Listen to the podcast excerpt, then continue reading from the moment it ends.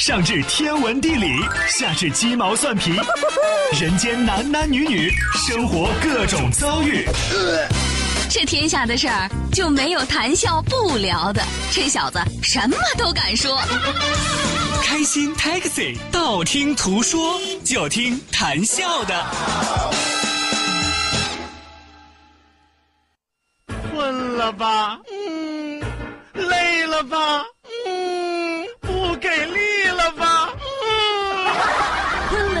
不给力了，就听谈笑呀，听开心 Taxi，道听途说。生活难免苦辣咸，谈笑陪你说甘甜。开心 Taxi，道听途说，FM 九十二点六，谈笑为你而说。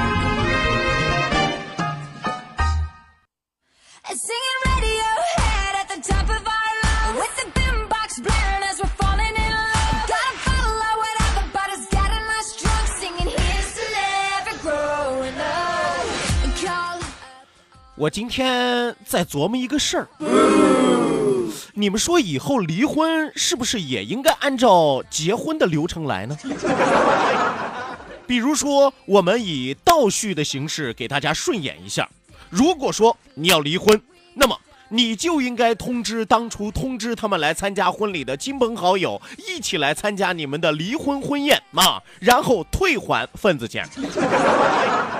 同时还要叫上所有的婚车、录像车，一路之上开到丈母娘的楼下，然后在楼下放放鞭炮、剪剪彩，最后你把媳妇儿抱上楼还给人家呢，是不是这叫做有始有终呢？啊，当然这是我个人琢磨的啊，同不同意在你们啊。我吧，就是今天灵光乍现，我，突然想到了这件事儿啊。你看中国人就讲究来而无往非礼也，是吧？既然你已经娶了媳妇了，这叫什么呢？这叫来了，是吧？当初娶媳妇儿的时候也是大操大办的，是吧？也是呼朋引伴的啊，也是这个呃很多的亲戚朋友啊送来了祝福，送来了彩礼的，是吧？风风光光、体体面面的。那么要离婚的时候，这叫做来而无往，是吧？咱得往啊，啊，你得回去啊。那么回去是不是就得把这一遍像倒带一样再重新来一遍？啊，然后通知各位亲朋好友啊，那个我要离婚了啊，欢迎大家有时间的时候来参加我们的离婚宴，知道吧？呃，我这两天就给你们下请帖啊。呃，希望你们不管有时间还是没时间，都一定要来啊！因为我们这个婚宴上有个重要的流程啊，退还你们份子钱。我相信啊，我相信离婚宴去到的宾客一定比结婚宴啊要多得多。那么与此同时呢，是吧？你当初找的这个风风光光、体体面面的婚车也好，是吧？录像车也好，婚庆也好，都得二哥通知一遍，是吧？麻烦你们再来一趟，是吧？呃，几点几点到我们家楼下？我和我媳妇儿这个下了楼啊啊，不对，严格意义上，我和我前妻啊。啊，我和我前妻下了楼之后啊，然后咱们坐上车啊，不走就走回头路，知道吧？你看，结婚是不走回头路啊，离婚是就走回头路。啊，一路按照原来的计划啊，咱们也该录像录像，该撒糖撒糖，是吧？沿路还要拿大喇叭放一放啊，我们离婚了，我们不过了，是吧？啊，来到丈母娘的楼下，是吧？丈母娘楼下张灯结彩啊，放完了鞭炮，然后这个前夫抱起了前妻啊，一步三个台阶赶紧上楼啊，给丈母娘送回去，恢复出厂设置，是吧？是吧？就怕丈母娘一到门口的时候贴一封条啊，货已售出，概不退换，是吧？我就是这么想啊。有朋友说，谭笑为什么会有这个想法啊？呃，前两天看了一份调查报告啊，说现在的这个离婚率有多么多么的高啊，具体数字我给忘了啊。所以说我突发奇想，为了有效的控制离婚率啊，当然不是说离婚就不好啊，啊，实在过不下去你也别勉强，是吧？我这个主要是针对那些动不动因点儿因为点鸡毛蒜皮的小事儿，因为是自己小心眼儿，因为相互的猜忌啊，两个人动不动就对簿公堂，然后要离婚的这种，说？你早干嘛去了你？给他们无形当中设置点障碍，这样才能让他们的生活过得有惊无险。所以我真是有时候我心疼我自己啊！为了收音机前的各位老铁，为了各位亲爱的小朋友、大朋友们、老朋友们啊，磨破了嘴是操碎了心呐。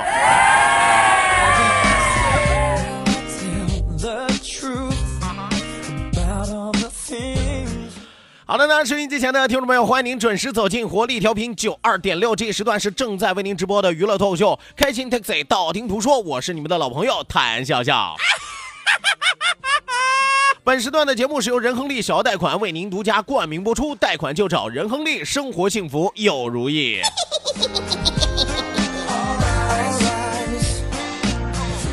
啊，咱还是那个原则啊，结了婚之后啊，但凡不是遇到大是大非，不是遇到原则性问题啊，尽量别离婚，是吧？当然原则性问题除外啊。你说我老公劈腿了，是吧？呃，我老公出轨了啊，该离离。啊，不能惯毛病啊！你比如说家暴了，是吧？家暴零容忍啊！啊，因因为我我我一直和大家说，家暴这件事情上只有零次啊和无数次。什么叫零次和无数次呢？零次就是如果一旦发生家暴，要么你就报警，要么你就让警察抓他，要么你就和他离婚，这叫零次。如果说你容忍了一次，那么你记住，只有零次和无数次。如果你只要容忍了一次，那么接下来你将面临的是无数次。所以说家暴也不可以啊。当然了，还有如果说啊双方确实没有感情了，是吧？想要和平离婚了，是吧？这个我也是赞成的啊。但是，我就想问一句啊，那么多年你们早干什么去了，是吧？啊，当然这事没法说啊。除此之外啊，原则性问题、大是大非问题，除此之外啊，鸡毛蒜皮儿的小事儿啊，相互猜忌的破事儿，是吧？勾心斗角的那些烂事儿啊，因为这些事儿离婚啊，你俩以为过家家呢？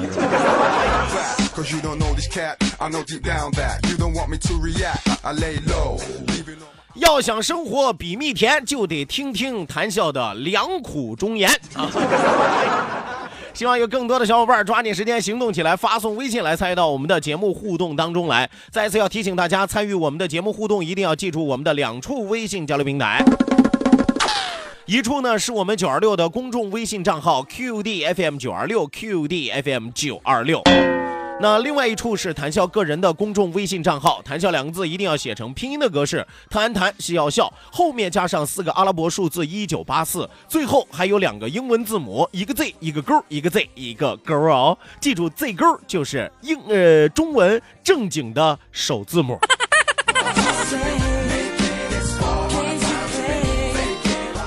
呃，与此同时要提醒大家，记住九二六的公众微信账号下拉菜单有一个视频直播，打开视频看广播，这是一段新传说。还有我们两千人的 QQ 大群也正在为您敞开大门，记住二三幺五二五七三六二三幺五二五七三六。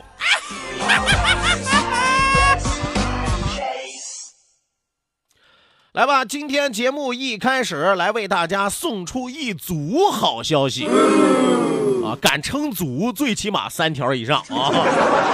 啊，当然今天你不用担心啊，正好三条是吧？呃，今天来和大家说一说我们的这一组好消息啊。呃，有两条旅游的，还有一条购物的。首先，让我们从旅游开始。那第一条旅游的啊，让我们来关注的是九二六百次飞行计划第五飞，向快乐出发的主持人宇飞将会带领大家再次开心的启程。那这一次我们出发的时间是什么时候呢？五月十七号。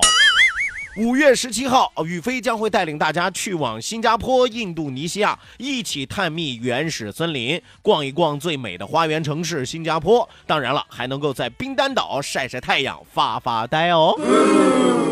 呃，只要报名去到的小伙伴，还有一项福利要送给大家，那就是赠送您海底浮潜去看热带鱼，当然晕水的除外。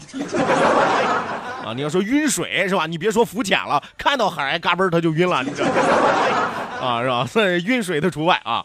呃，赠送您海底浮潜去看热带鱼，当然还有各种热带水果让您开心吃起来。想要报名的小伙伴一定要记住，报名要趁早，我们额满不再报啊。当然，报了名的小伙伴以您交钱为报名成功，我们最多只收三十人。想报名的小伙伴，记住九二六的公众微信账号 QDFM 九二六 QDFM 九二六，直接回复“新加坡”三个字，直接回复“新加坡”三个字，了解详情，抓紧时间报名吧。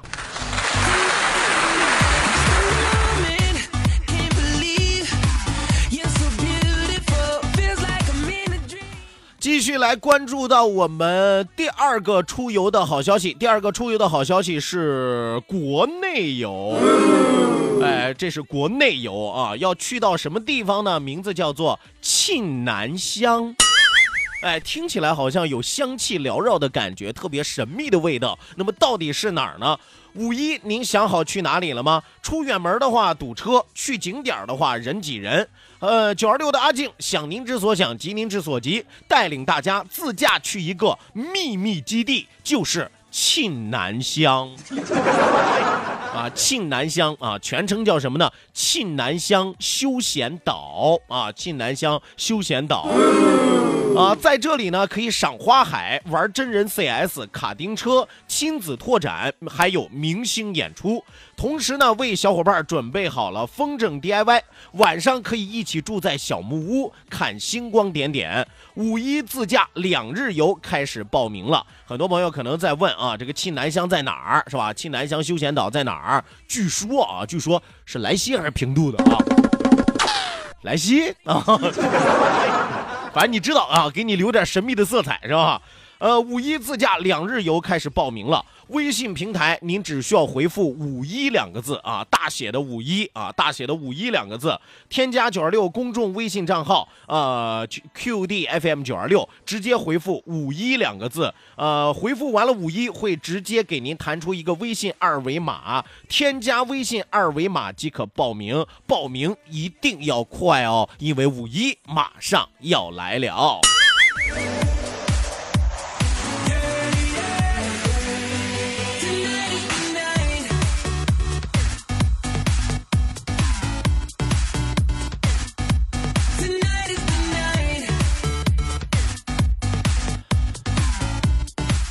好的呢，最后一条好消息啊，最后一条好消息，让我们来关注到一条购物的好消息啊，这绝对是实打实的好消息。奇迹进口商品直营中心马上就要迎来自己的周年店庆日了啊！那么在周年店庆日会有怎样的优惠福利送给大家？又是怎样的一个时间跨度呢？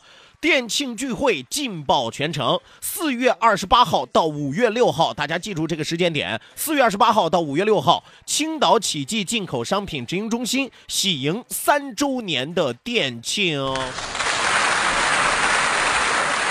为了答谢广大的消费者，也答谢九二六的广大的听友长期以来的支持，店庆期间呢，启记超市将会推出一百余款打折促销商品，一百余款打折促销商品，超低价促销商品二十余款，其中包括什么呢？日本原装进口的花王纸尿裤促销价九十九，但是会员可以再减五块，就相当于九十四块一包，原价十二块八一升的。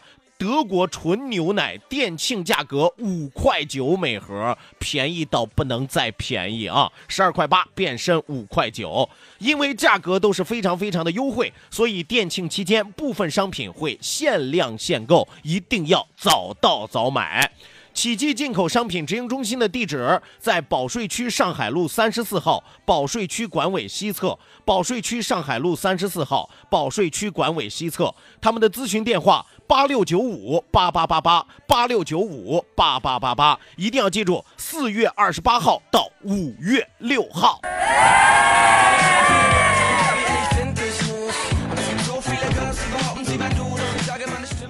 让生活更精彩。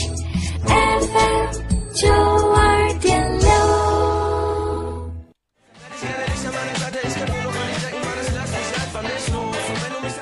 好的那，收音机前的听众朋友，马上为您送出我们今天第一时段的道听途说，打开历史的书，点亮信念的灯。今天是最后一期，和大家聊聊古代的那些枪。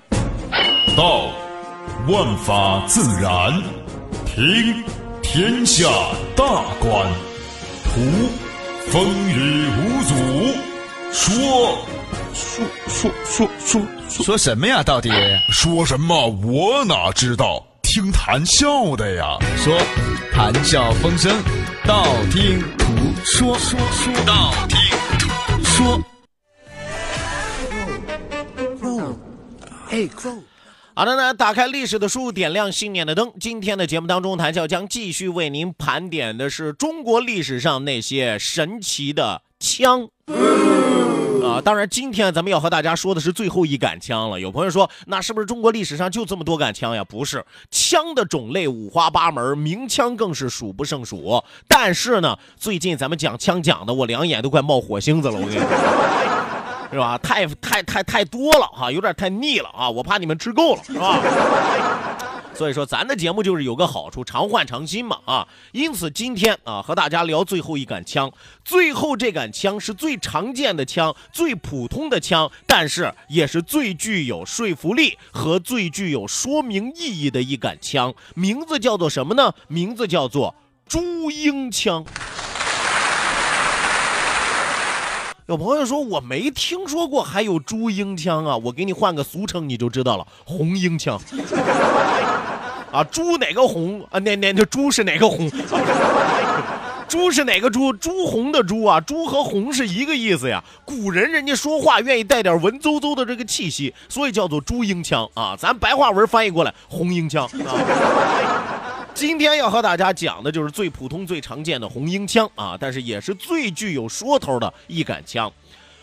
朱缨枪身长一丈一。白蜡枪杆儿韧性极好，不易折断啊！上挑朱红缨，挥舞之时红缨婆娑，令敌难辨枪矛之最终一击啊！呃，什么意思呢？啊，和大家简单来说一说，大家会发现，一般使红缨枪的这个枪杆呢，都不是钢杆或者坚硬的那种杆，都是能够甩起来的杆，是吧？你看使的红缨枪使得好的，就像手里捂着一条蛇，捂着一条长鞭子一样，对吧？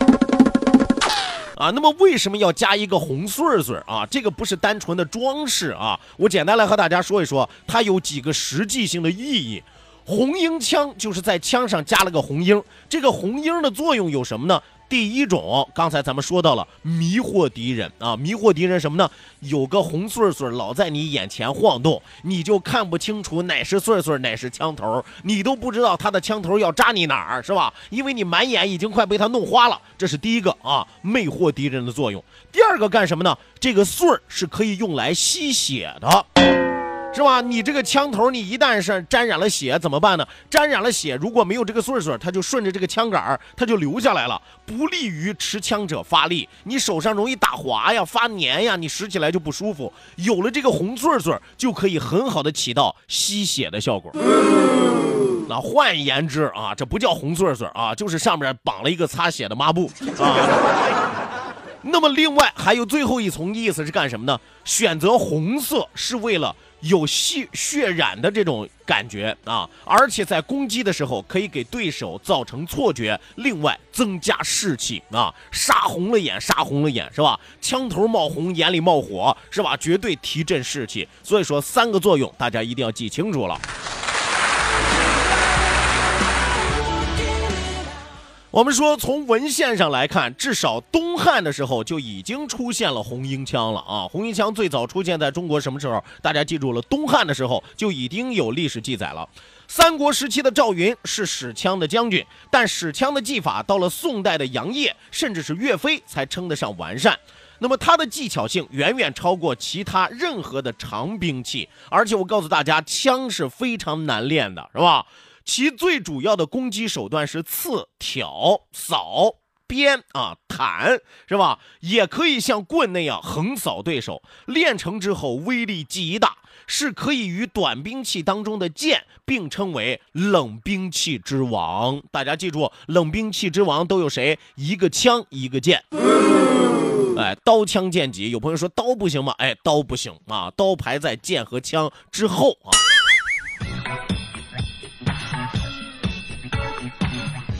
我刚才也和大家说到了，说这个在东汉时期就已经出现了红缨枪了，但是东汉时期的红缨枪简单粗制到什么样的程度啊？我这么和大家说吧，就原始的长枪不是说，哎呀，我来一木头杆儿是吧？我前面安一个金属的枪头是吧？再扎一红穗穗，这叫红缨枪？不是啊，原始的长枪有历史记录的，仅仅是把木头棒子啊给你削尖了，那玩意儿就叫枪啊，那玩意儿。啊，其实咱们现在你看很多地方抓鱼喜欢用这种东西啊，木头棒子削尖了之后，擦下去。通俗文》一书当中写道：“削木伤道曰枪啊，什么意思呢？把木头削成尖儿啊，伤呃这个来进行防卫是吧？攻击那些强盗啊，称之为枪。汉代的时候，枪与矛啊基本上是相似的，那么多以长木杆或者是竹杆为它的枪杆，再装上锐长的枪头，配以枪缨即制成。呃，据传说诸葛亮制的木柄枪啊，木柄枪长达两丈，两丈是个什么概念呢？大约六点七米。你琢磨琢磨啊，诸葛亮那木木质枪啊，六点七米，我的天啊！竹枪呢？竹枪长达两丈五尺，这个就更长了。两丈五尺什么概念？长约八点三米。一个六点七，一个八点三，我的天，这哪是打仗是吧？你隔老远看，这是竹子丰收了，这是。啊！但是你要知道那个时候历史背景为什么要建这么长？因为那个时候的枪是用于车战和骑战啊，人呢不用挥舞。我说句实话，你也挥舞不了，你就举着就行了，看谁掷的长是吧？谁掷的长，谁就能先怼上对方是吧？端住了，在车上或者在这个坐骑之上啊，枪就显得明显的长了。用于步战的枪呢，则明显要短得多。那么用于守城御寨的明显要长，用于进攻的枪明显就短。长枪可达八米之余，短枪为一点三米之多。所以说和大家说明白了啊，不同的时代枪的样式是不一样的，那么不同的战争形态之下，枪的长短也是不一样的啊，不同的战役啊，使用长枪和短枪也是有分别的。我们说枪的种类有很多，宋代有什么双钩枪啊、单钩枪啊、锥枪啊、抓枪啊、环子枪啊、肃木枪啊、拐枪啊等等。到了清代就更丰富了，蛇枪、火焰枪、钩镰枪、虎牙枪、雁翎枪、十字连枪啊。那么枪法呢，以宋明两代最为盛行，宋朝和明朝的时候是最盛行的，创造了样式繁多、用途各异的枪，广泛用于运用于步兵和骑兵之上啊。所以说，这就是今天给大家讲述的冷兵器之王红缨枪是也。呃，稍事休息，为您送出半点的天气和路况信息，千万不要走开，我们去去就回。